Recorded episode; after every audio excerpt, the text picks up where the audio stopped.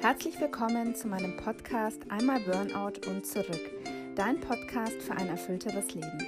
Ich bin Christina und ich möchte in diesem Podcast meine Erfahrungen auf meinem Weg aus dem Burnout in ein glückliches Leben mit dir teilen.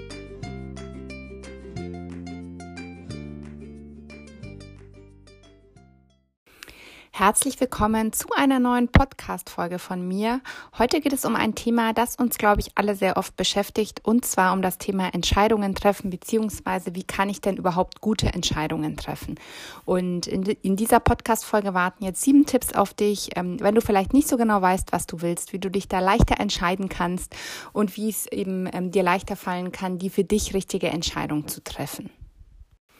In den meisten Fällen ist es ja so, dass wir tief in unserem Herzen eigentlich die richtige Entscheidung bereits kennen. Denn es ist so, dass jeder Mensch einfach ein gewisses Gefühl dafür hat, was ihm gut tut und was ihm nicht gut tut. Das Problem ist hier nur meistens, dass wir uns einfach ähm, zu sehr mit unserem Kopf und zu sehr mit unserem ähm, Verstand beschäftigen, also dass wir zu sehr mit dem Kopf in Verbindung stehen und zu wenig ähm, mit unserem Herzen.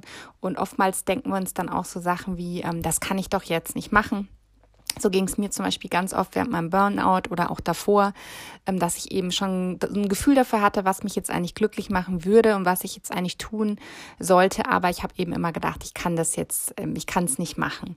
Und ähm, es gibt auch so eine schöne Songzeile von einer Münchner Band, den Sportfreunden Stiller, und die lautet: Doch mein Herz steckt im Kopf und mein Kopf steckt im Sand, darum kann ich mein Herz nicht richtig hören. Und ich finde, dieser Satz macht einfach auch ganz schön deutlich, wie es sich anfühlt, wenn man eben äh, immer nur auf den Kopf hört.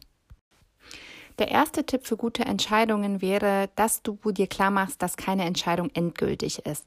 Ich glaube wirklich, das ist so der Hauptgrund, warum sich einfach viele Menschen so schwer mit Entscheidungen tun, weil sie einfach denken, es gibt dann keinen Weg mehr zurück, wenn sie einmal eine Entscheidung getroffen haben. Und ähm, das ist aber wichtig, dass du eben weißt, dass du deine Entscheidungen jederzeit einfach wieder rufen kannst und sie auch abändern kannst. Und nur weil du dich einmal für irgendwas entschieden hast in deinem Leben, heißt das jetzt nicht, ähm, dass du ewig in dieser Entscheidung gefangen bist. Und viele Menschen nehmen einfach genau das an und deshalb haben sie auch so eine Angst, ähm, einfach die falsche Entscheidung zu treffen, weil sie denken, dass sie diese nicht mehr rückgängig machen können. Und das ist eben einfach eine Illusion und in der, in der Realität einfach so gut wie nie der Fall, weil wir eben immer das Recht haben, unsere Entscheidung nochmal zu überdenken und nochmal zu revidieren. Und wenn wir das einfach mal so wirklich verinnerlicht haben, dann können wir uns auch ähm, viel einfacher entscheiden. Und viele Menschen denken auch, dass es irgendwie Schwäche ist oder dass es falsch ist oder dass es irgendwie feige ist, eine Entscheidung zu revidieren und nochmal abzuändern. Aber ich denke eben, dass es eigentlich genau das Gegenteil ist und dass sehr viel Mut dazu gehört, einfach eine Entscheidung nochmal zu hinterfragen und eben nochmal eine neue Entscheidung zu treffen. Also, wie gesagt, der erste Tipp, ähm, dir einfach klar zu machen, dass keine Entscheidung endgültig ist und dass du einfach das Recht hast, ähm, deine Meinung zu ändern. Mein zweiter Tipp für dich wäre, eine Münze zu werfen. Jetzt denkst du dir vielleicht, hm, wieso Münze werfen? Ich kann auch die Entscheidung nicht dem Zufall überlassen. Aber ähm, da gibt's eben einen kleinen Trick dabei, ähm, wie wir eben unseren Verstand so ein bisschen austricksen können. Und die Übung ist aus dem Buch Why Not von Lars Ament. Und er schlägt eben vor, sich, vorzu äh, sich vorzustellen, dass Entscheidung A zum Beispiel Kopf ist und Entscheidung B wäre Zahl.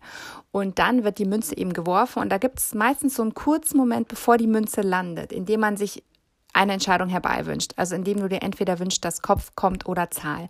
Und das ist eben die richtige Entscheidung deines Herzens und die solltest du wählen. Probier das doch einfach mal für dich aus. Ähm, mir ging das so, dass es auf jeden Fall, ähm, dass ich auf jeden Fall mir was herbeigewünscht habe und vielleicht ähm, kannst du da ja auch so ein bisschen mehr mit dir selbst in Verbindung kommen.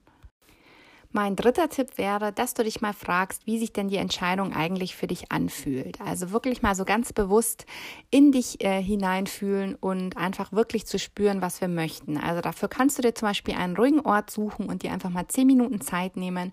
Und dann kannst du jetzt ganz intensiv an Entscheidung A denken und dich so richtig ähm, in diese Entscheidung hineinfühlen mit allen Konsequenzen. Und wie fühlt sich diese Entscheidung für dich an?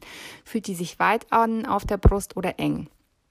Und fühlt die sich irgendwie nach Freiheit an oder nach Begrenzung. Und als zweites kannst du das dann auch mit Entscheidung B machen und dir dasselbe überlegen. Und ähm, da werden wir ganz deutlich sehen, dass uns nach dieser Übung es einfach uns unglaublich leicht fällt, ähm, genau zu spüren, welche Entscheidung die richtige für dich ist. Also wirklich auch einfach mal mehr den Körper mit einbeziehen und nicht immer nur auf den Verstand hören. Mein vierter Tipp für dich wäre, einfach mal abzuwarten, vielleicht mal eine Nacht drüber zu schlafen oder auch einfach mal äh, darüber zu meditieren, was uns Mama und Papa schon früher oft geraten haben. Zum Beispiel schlaf doch einfach mal drüber, wirkt oft wirklich wahre Wunder. Denn oft ist einfach etwas Abstand das Einzige, was wir brauchen. Und es muss jetzt nicht immer diese berühmte Nacht äh, sein, die darüber geschlafen werden soll, sondern es kann zum Beispiel auch sein, dass man einfach mal einen Spaziergang macht oder einfach über eine bestimmte Sache, sage ich jetzt mal, meditiert. Das heißt, man nimmt das Problem bzw. die Entscheidung sozusagen ganz ohne Zwang mit in eine Meditation oder mit in eine Ruhephase hinein und wartet dann, ob einem da vielleicht bestimmte Eingebungen ähm, dazukommen. Denn oftmals ist es wirklich so, dass uns die besten Ideen und so Geistesblitze dann kommen, wenn wir der Sache einfach so ein bisschen Zeit geben. Also das wäre auf jeden Fall mein vierter Tipp für dich. Der fünfte Tipp wäre, dass du einmal versuchst, die Perspektive zu wechseln. Also manchmal kann auch wirklich so ein kleiner Perspektivwechsel bei einer Entscheidung extrem helfen. Und dazu kannst du dich einfach mal fragen, was würde mir denn Person A, B und C ähm, zu dieser Entscheidung raten? Und jetzt kann die Person A, B oder C zum Beispiel die beste Freundin sein oder der beste Freund oder die Mutter oder der Vater oder der Ehepartner. Also da kannst du dir eben ganz die Leute aussuchen, ähm, auf dessen Meinung du zählst und die du auch vielleicht fragen würdest. Und was auch hilfreich sein kann, ist, wenn du dich einfach mal fragst, was dein zehn Jahre älteres Ich zu dieser Entscheidung sagen würde. Bei einem Wechsel der Perspektive geht es eben vor allem darum, dass wir einmal aus unseren bekannten Mustern und unserem bekannten Denken einfach ausbrechen und dass wir uns selbst vielleicht so ein bisschen neue Blickwinkel und Perspektiven eröffnen. Denn oft haben wir einfach bei so einem bestimmten Problem immer unsere Scheuklappen auf, beziehungsweise sehen den Wald vor lauter Bäume nicht, wie man so schön sagt. Und da kann eben einfach eine andere Perspektive uns oft die Augen öffnen und uns vielleicht auch an Dinge erinnern, ähm, die wir bis, bislang noch gar nicht bedacht haben. Ja, der sechste Tipp ist wohl so der Standardtipp und der Tipp, den wir alle schon mal gehört haben, und zwar so einen Faktencheck zu machen, beziehungsweise einfach eine Pro- und Kontraliste zu schreiben. Also dieses rein rationale Zusammentragen aller Informationen und Fakten und das Führen von so einer Pro- und Kontraliste kann ebenfalls ganz, ganz vielen Menschen helfen. Und ich glaube, so die, äh, diese Methode eignet sich besonders für rationale Gemüter, sage ich mal, besonders gut, dass man sich wirklich einfach ganz ähm, mit dem Verstand mal überlegt, was spricht eigentlich für Entscheidung A und was spricht für Entscheidung B.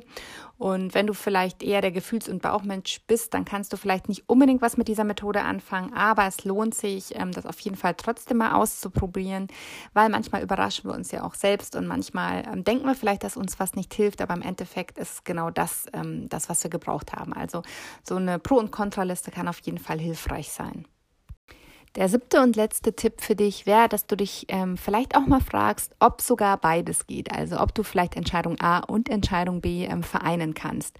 Ähm, ich finde diesen letzten Punkt ziemlich spannend, weil ähm, Oftmals denken wir, wir müssten uns unbedingt zwischen Entscheidung A und B entscheiden, dass uns gar nicht einfällt, mal darüber nachzudenken, ob vielleicht sogar beides funktionieren würde. Und manchmal sind wir eben so damit beschäftigt, die richtige Entscheidung zu treffen, dass wir eben das gar nicht in Betracht ziehen, dass wir vielleicht sogar beide Möglichkeiten verwirklichen können. Also trau dich da ruhig einmal darüber nachzudenken, ob es dann vielleicht so ein Kompromiss oder eine Lösung geben könnte, wie beides zusammen funktionieren kann. Und ich glaube, so ein Standard, so eine Standardfrage ist ja oft dieses Karriere oder Kinder. Und gerade als Frau ist man da ja oft so, hat das Gefühl, dass man da vor eine Entscheidung gestellt ist.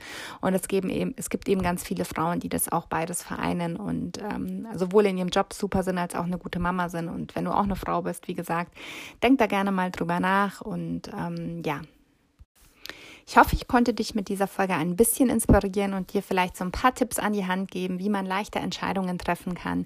Ich glaube, was so ganz wichtig ist abschließend zu dem Thema, ist eben, dass wir so die richtige Balance finden ähm, zwischen uns Zeit für eine Entscheidung zu lassen, aber auch uns nicht ewig damit aufhalten, weil wenn wir so eine Entscheidung immer ewig rausschieben, damit ist auch nichts gewonnen und es fällt uns eigentlich nur noch schwerer. Also, dass man wirklich schaut, okay, ähm, wie kann ich mir genügend Zeit für die Entscheidung lassen, aber wie ähm, kann ich auch sicherstellen, dass ich sie dann auch irgendwann irgendwann äh, sicher auch treffe und nicht immer noch weiter aufschiebe.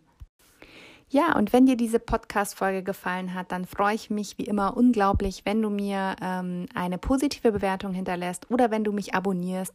So stellst du sicher, dass du auch keine neue Folge verpasst. Du bekommst dann immer als erstes eine Info, wenn es eine neue Folge gibt. Und ja, jetzt bedanke ich mich von Herzen bei dir fürs Zuhören. Und wenn du Lust hast, dich noch weiter mit mir auszutauschen,